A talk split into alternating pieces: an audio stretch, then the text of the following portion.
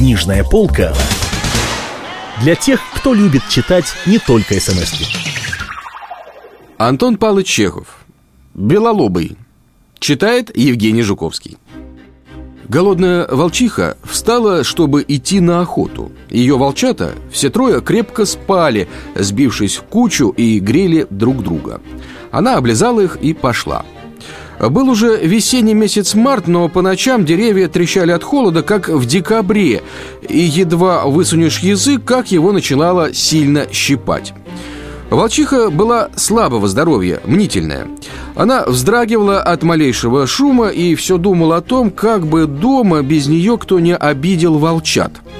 Запах человеческих и лошадиных следов, пни, сложенные дрова и темная унавоженная дорога пугали ее. Ей казалось, будто за деревьями в потемках стоят люди и где-то за лесом воют собаки. Она была уже не молода, и чутье у нее ослабело, так что случалось, лисий след она принимала за собачий, и иногда даже, обманутая чутьем, сбивалась с дороги, чего с нею никогда не бывало в молодости. По слабости здоровья она уже не охотилась на телят и крупных баранов, как прежде, и уже далеко обходила лошадей с жеребятами, а питалась одной падалью. Свежее мясо ей приходилось кушать очень редко, только весной – когда она, набредя на зачиху, отнимала у нее детей или забиралась к мужикам в хлев, где были ягнята. В верстах четырех от ее логовища у почтовой дороги стояло зимовье. Тут жил сторож Игнат, старик лет 70, который все кашлял и разговаривал сам с собой. Обыкновенно ночью он спал, а днем бродил по лесу с ружьем одностволкой и посвистывал на зайцев. Должно быть, раньше он служил в механиках, потому что каждый раз, прежде чем остановиться, кричал себе «Стоп, машина!» И прежде чем пойти дальше, «Полный ход!» При нем находилась громадная черная собака неизвестной породы по имени Арабка. Когда она забегала далеко вперед, то он кричал ей «Задний ход!» Иногда он пел и при этом сильно шатался и часто падал. Волчиха думала, что это от ветра, и кричал «Сошел с рельсов!» Волчиха помнила, что летом и осенью около зимовья паслись баран и две ярки. И когда она не так давно пробегала мимо, то ей послышалось, будто в хлеву блеяли. И теперь, подходя к зимовью, она соображала, что уже март, и, судя по времени, в хлеву должны быть ягнята непременно. Ее мучил голод – она думала о том, с какой жадностью она будет есть ягненка, и от таких мыслей зубы у нее щелкали, и глаза светились в потемках, как два огонька.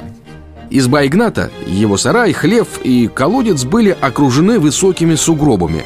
Было тихо. Арабка, должно быть, спала под сараем.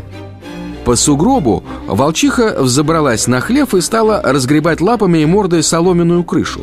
Солома была гнилая и рыхлая, так что волчиха едва не провалилась. На нее вдруг прямо в морду пахнуло теплым паром и запахом навоза и овечьего молока. Внизу, почувствовав холод, нежно заблеял ягненок. Прыгнув в дыру, волчиха упала передними лапами и грудью на что-то мягкое и теплое, должно быть на барана. И в это время в хлеву что-то вдруг завизжало, залаяло и залилось тонким подвывающим голоском. Овцы шарахнулись к стенке, и волчиха, испугавшись, схватила, что первое попалось зубы, и бросилась вон. Она бежала, напрягая силы, а в это время арабка, уже почуявшая волка, неистово выла. Кудахтали в зимовье потревоженные куры, и Игнат, выйдя на крыльцо, кричал «Полный ход! Пошел к свистку!» И свистел, как машина, и потом «Го-го-го-го!» И весь этот шум повторяло лесное эхо. Когда мало-помалу все это затихло, волчиха успокоилась немного и стала замечать, что ее добыча, которую она держала в зубах и волокла по снегу, была тяжелее и как будто тверже, чем обыкновенно бывают в эту пору ягнята. И пахло как будто иначе, и слышались какие-то странные звуки. Волчиха остановилась и положила свою ношу на снег, чтобы отдохнуть и начать есть. И вдруг отскочила с отращением. Это был не ягненок, а щенок, черный, с большой головой и на высоких ногах, крупной породы, с таким же белым пятном во весь лоб, как у арабки. Судя по манерам, Это был невежа, простой дворняжка. Он облизал свою помятую, раненую спину и, как ни в чем не бывало, замахал хвостом и залаял на волчиху. Она зарычала, как собака, и побежала от него – он за ней. Она оглянулась и щелкнула зубами. Он остановился в недоумении и, вероятно, решив, что это она играет с ним, протянул морду по направлению к зимовью и залился звонким радостным лаем, как бы приглашая мать свою арабку поиграть с ним и с волчихой. Уже светало, и когда волчиха пробиралась к себе густым осинником, то было видно отчетливо каждую осинку, и уже просыпались тетерева, и часто спархивали красивые петухи, обеспокоенные неосторожными прыжками и лаем щенка. «Зачем он бежит за мной?» — думала волчиха с досадой. «Должно быть, он хочет, чтобы я его съела». Жила она с волчатами в неглубокой яме — Года три назад, во время сильной бури, вывернула с корнем высокую старую сосну, от чего и образовалась эта яма. Теперь на дне ее были старые листья и мух. Тут же валялись кости и бычьи рога, которыми играли волчата. Они уже проснулись, и все трое, очень похожие друг на друга, стояли рядом на краю своей ямы и, глядя на возвращавшуюся мать, помахивали хвостами – Увидев их, щенок остановился поудаль и долго смотрел на них. Заметив, что они тоже внимательно смотрят на него, он стал лаять на них сердито, как на чужих. Уже рассвело и взошло солнце. Засверкал кругом снег, а он все стоял поодаль и лаял. Волчата сосали свою мать, пихая лапами в тощий живот, а она в это время грызла лошадиную кость, белую и сухую. Ее мучил голод – Голова разболелась от собачьего лая и хотелось ей броситься на непрошенного гостя и разорвать его. Наконец щенок утомился и охрип.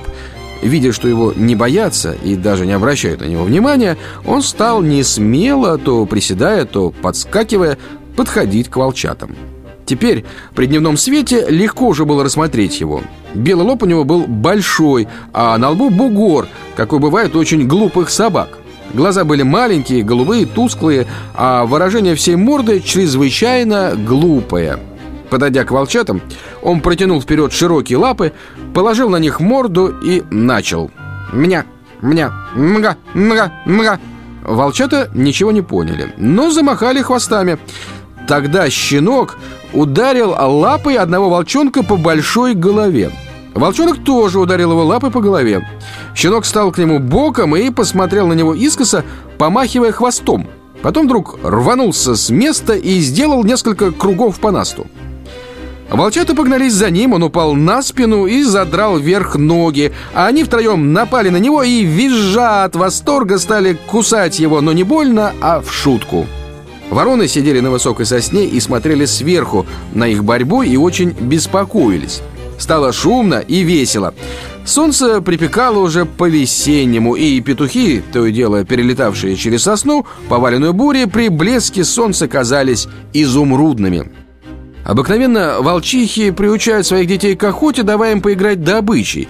И теперь, глядя, как волчата гонялись по насту за щенком и боролись с ним, волчиха думала, пускай приучаются. Наигравшись, волчата пошли в яму и легли спать. Щенок повыл немного с голоду, потом также растянулся на солнышке. А проснувшись, опять стали играть. Весь день и вечером волчиха вспоминала, как прошлую ночь хлеву блеял ягненок, и как пахло овечьим молоком, и от аппетита она все щелкала зубами и не переставала грызть с жадностью старую кость, воображая себе, что это ягненок. Волчата сосали, а щенок, который хотел есть, бегал кругом и обнюхивал снег. «Съем-ка его», — решила волчиха. Она подошла к нему, а он лизнул ее в морду и заскулил, думая, что она хочет играть с ним. В былое время она едала собак, но от щенка сильно пахло псиной, и по слабости здоровья она уже не терпела этого запаха. Ей стало противно, и она отошла прочь. К ночи похолодело. Щенок соскучился и ушел домой. Когда волчата крепко уснули, волчиха опять отправилась на охоту. Как и в прошлую ночь, она тревожилась малейшего шума, ее пугали пни, дрова, темные, одиноко стоящие кусты можжевельника, издали похожие на людей. Она бежала в стороне от дороги по насту. Вдруг далеко впереди на дороге замелькало что-то темное. Она напрягла зрение и слух. В самом деле, что-то шло впереди, даже слышны были мерные шаги. Не барсукли. Она осторожно, чуть дыша, забирая все в сторону, обогнала темное пятно, оглянулась на него и узнала. Это не спеша, шагом возвращался к себе в зимовье щенок с белым лбом. Как бы он опять мне не помешал, Подумала волчиха и быстро побежала вперед Но зимовье было уже близко она опять забралась на хлев по сугробу. Вчерашняя дыра была уже заделана яровой соломой, и по крыше протянулись две новые слеги. Волчиха стала быстро работать ногами и мордой, оглядываясь, не идет ли щенок, но едва пахнула на нее теплым паром и запахом навоза, как сзади послышался радостный заливчатый лай. Это вернулся щенок. Он прыгнул к волчихе на крышу, потом в дыру и, почувствовав себя дома в тепле, узнав своих овец, залаял еще громче.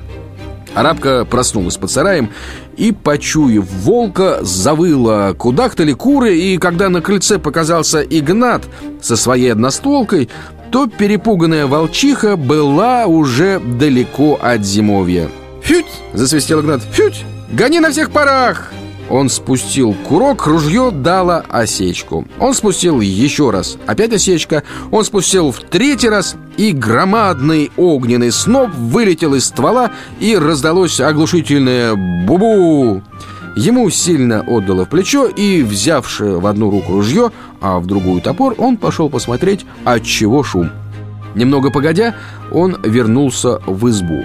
«Что там?» — спросил хриплым голосом странник, ночевавший у него в эту ночь и разбуженный шумом. «Ничего», — ответил Игнат. «Пустое дело. Повадился наш белолобый с овцами спать в тепле. Только нет того понятия, чтобы в дверь, а норовит все как бы в крышу. На медне ночью разобрал крышу и гулять ушел подлец, а теперь вернулся и опять разворошил крышу. Глупый. Да, пружину мозгу лопнула. Смерть не люблю глупых, вздохнул Игнат, полезая на печь. «Ну, божий человек, рано еще вставать, давай спать полным ходом!» А утром он подозвал к себе Белолобова, больно оттрепал его за уши и потом, наказывая его хворостиной, все приговаривал. «Ходи в дверь! Ходи в дверь! Ходи в дверь!»